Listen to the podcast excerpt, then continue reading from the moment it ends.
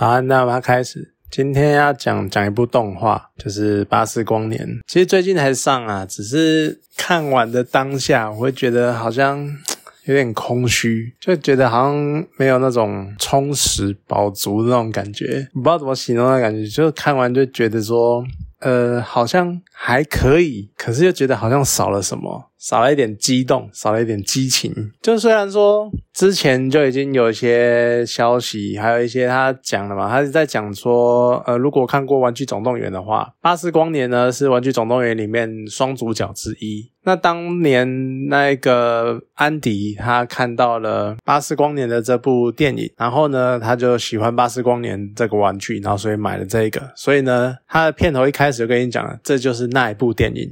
那它就不是延续《玩具总动员》这个系列的故事，因为《玩具总动员》里面都是玩具，可是巴斯光年呢是这个角色，是这个 IP，是这个太空寂静它的故事，所以它原本就有讲说这不是《玩具总动员》系列的延续。可是我没有想到的是，它不只是剧情不连续，它连那种。感动的心情，那种当初康啊澎湃，那种累积了四集二十年的那种澎湃，那种激情都没有延续。就如果你曾经因为《玩具总动员》有四集嘛，如果你看完一跟二，你觉得还好，你觉得还可以啊，这个系列还不错，那你可以看《八十光年》。但是呢，如果你曾经觉得《玩具总动员三》是一个非常完美的结局，然后到四出来的时候呢，你可能曾经抱着一种想要看好戏，就觉得说，哎，又是什么续集，然后出来又要骗钱干嘛的，然后一定又是像所有续集一样拍出来，然后很烂啊，然后就是有的没的这样子，然后你就，然后继续看了之后，发现被《玩具总动员四》打脸，然后你看的痛哭流涕，你看的感动万分，然后开始呢，你对。玩具总动员这个系列有一种期待，它会不会越来越好？你对玩具总动员这个世界观或这个范或这个系列有一种开始膨胀，开始期待它会更好，一步一步的往上。那你发现，哎，它出巴斯光年了，巴斯光年会不会更好呢？会不会超越玩具总动员四呢？对我告诉你，没有。我觉得你还不要呢，要不要抱有这种期待比较好？有一句话是那个。鹰眼讲的，鹰眼在终局之战讲的，被拿来当成梗图。Don't do that. Don't give me hope. 就是不要有太多的期待。其实我觉得，就像我刚刚讲的，我就是抱着这种期待，就觉得说这个系列好像能够不断的推陈出新，能够不断的打破之前的那种框架或窠臼或什么的，然后好像能够一直无限的膨胀下去。所以我有点期待太高。所以当看完这一部的时候呢？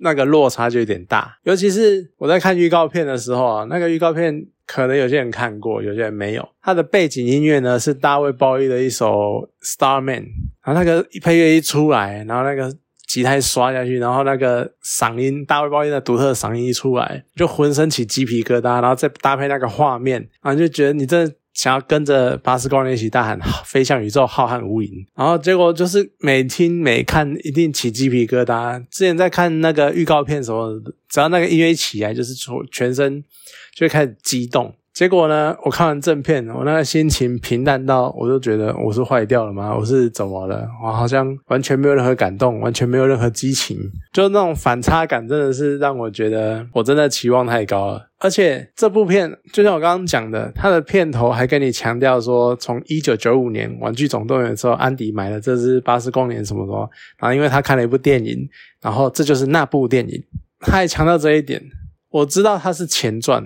它甚至于某种程度上是在整个玩具总动员系列的前面，可是我不知道连剧情前面，剧情前面你连那个累积的那个情感都要从头再来，都要重新再来这样子。就我不知道它会不会有系列做，但是我知道它不是一个。如果你要用这种方式来中断玩具总动员世界的累积起来的感觉，那。我只能说你成功了，就是好，像没有，他其实没有到那么惨，没有到真的没有到那么惨烈，可是他就是太中规中矩了，然后他所有的剧情，所有的一切转折，所有一切发生的大方向。你都可以预测得到，然后可以预测到就算了。它有一些比较紧张、比较刺激的场面，也没有紧张感。就巴斯在那边试飞什么，你就是会觉得说他就是会成功啊，有什么好紧张的？他就是会脱险啊，他就是会怎样？他就是会怎样？就是没有那种感觉。你知道那个虽然说情节是可预期的，然后所有的。角色的走向有可能都是可以猜出来的，可是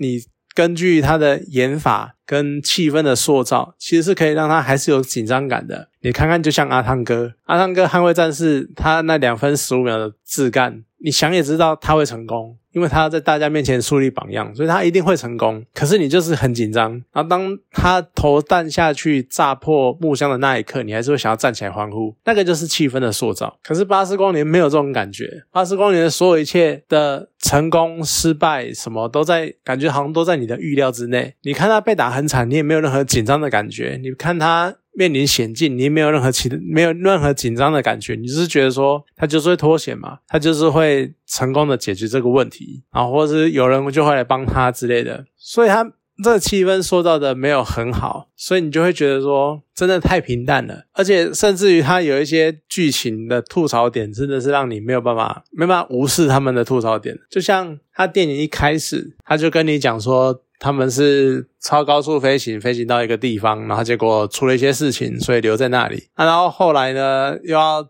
再度的提炼超高速的材料，好，这样 OK。可是当巴士在试飞的时候，就有一些超高速飞行会出现的问题。他们好像今天才知道这件事情一样，就这很莫名其妙。你们都已经可以熟练的利用这个技术了，但你们却不知道这个技术有可能带来的副作用，这个是很奇怪的状态。然后另外一方面呢，巴士里面，巴士光年里面有一只机器猫。好，叫做白袜。那那它呢？其实我觉得它算是整部片最大的亮点。讲的坏一点，就是因为其他都太平淡了，所以显得它特别的突出，特别的亮眼。这样子，就白袜它是一个机器猫，它它就是装弄得很像猫，而且它很多动作啊，很多的神情，然后很多举止。你只要家里面有养猫，或者是你日常生活中有跟猫相处过，你就可以知道有哪些状况、哪些动作是他们会做出来的。所以当他做出来的时候，你就觉得很好笑，觉得很有趣。可是说实在的啦，它这样一只猫，机器猫，然后它呢，所有的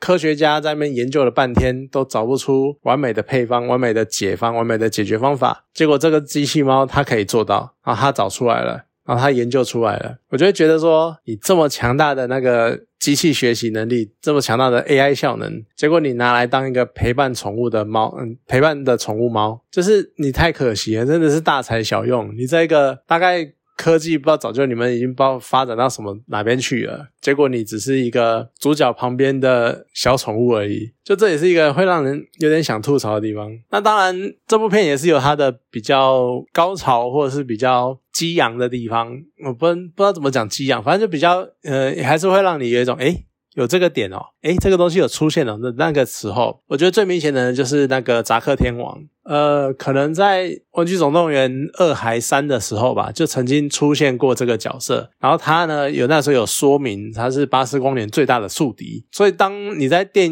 巴斯光年的电影里面看到他出现的时候，你就会觉得说，哎，好像蛮有趣的哦，原来真的有这个角色。那后来呢，也揭露了。扎克天王他的真实身份是什么？那你也会觉得非常的惊讶，然后也是很有趣。可是那一个感觉呢，就是大概诶有出现哦，然后下一秒就嗯好，然后呢 就是有一种瞬间高昂的气氛突然就消失了这样子。然后接下来你再仔细想一下，你就会开始在想说，那他到底是怎么出现的？就他的出现的方式，跟他出现的一些。牵涉到的一些背景会变得非常的不合逻辑，或者是非常的突兀，就好像凭空冒出来一样。然后你就会觉得说，又是一个吐槽点。就我觉得从刚刚讲过来，就有很多有三个比较大的吐槽点了嘛。那这些吐槽点有可能只是因为阿斯光年它是一个比较普遍级的，好，所以他可能觉得说解释太多会让小朋友理解有困难，因为毕竟他的客群还有一部分是小朋友。好，这个我大概可以理解。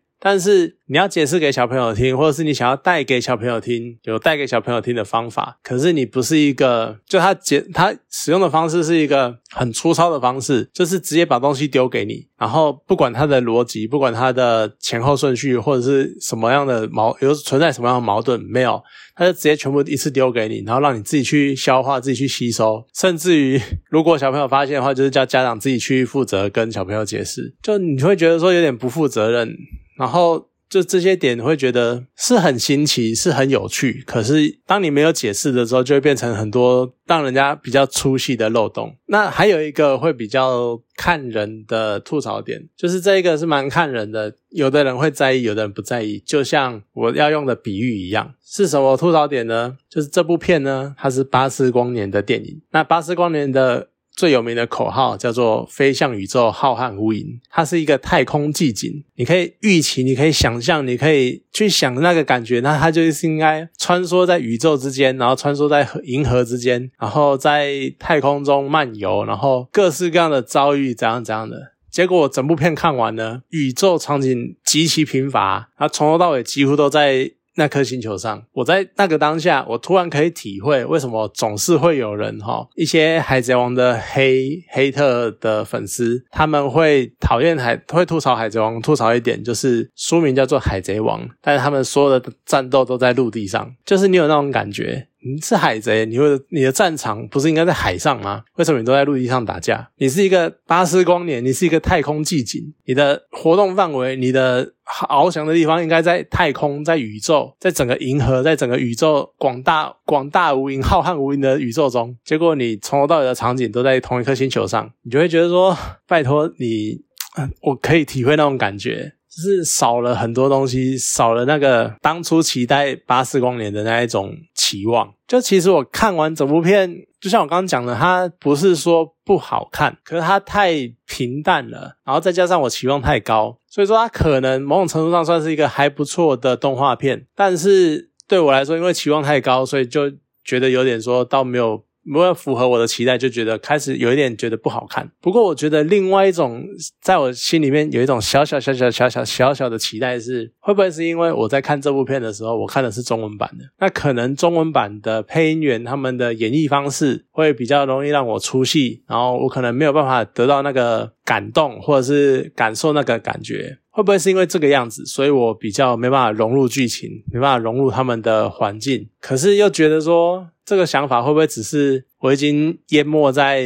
负面情绪中，然后只是想找一块浮木，让我能够勉强撑着，给巴斯光年一个普雷之类的？就虽然说当初我在看《冰雪奇缘》的二的时候，我也是先看中文版，然后后来才看英文版。可是《冰雪奇缘一》呃，《冰雪奇缘二》。在看完的当下，我就觉得说，我一定要看一次英文版。然后我觉得值得，我觉得有那个冲劲，有那个动力，甚至有到后来三十几刷。可是《巴斯光年》，我真的看完就会觉得说，也许它中文版可能真的有那么一点问题，但是我好像没有什么动力再看第二次。再给英文版机会，就是有那种感觉，就是缺乏那个动力，所以我还在犹豫要怎么想，要可能在有空或干嘛，可能会稍微看一下，也许英文版会比较有 feel，比较有感觉，不知道。那你看完你就会想啊，你看，就像他片头讲的，当年的八岁的安迪。看了这部片之后，兴奋到想要买巴斯光年，然后成为当年最红、最抢手的玩具之一。你就会开始觉得说，是不是我真的老了？我已经没有办法感受那种八岁小孩的喜好，或八岁小孩看到这一种太空牛仔片的纯粹的感动，是真的开始有一种我变老了的感觉。好了，就可能它还是一个很 OK、很。中规中矩的动画片，只是它不符合我原本累积的有点过高的期待，就是大概就这个样子吧。好了，这部电影这部动画呢，就讲到这边，好，谢谢大家。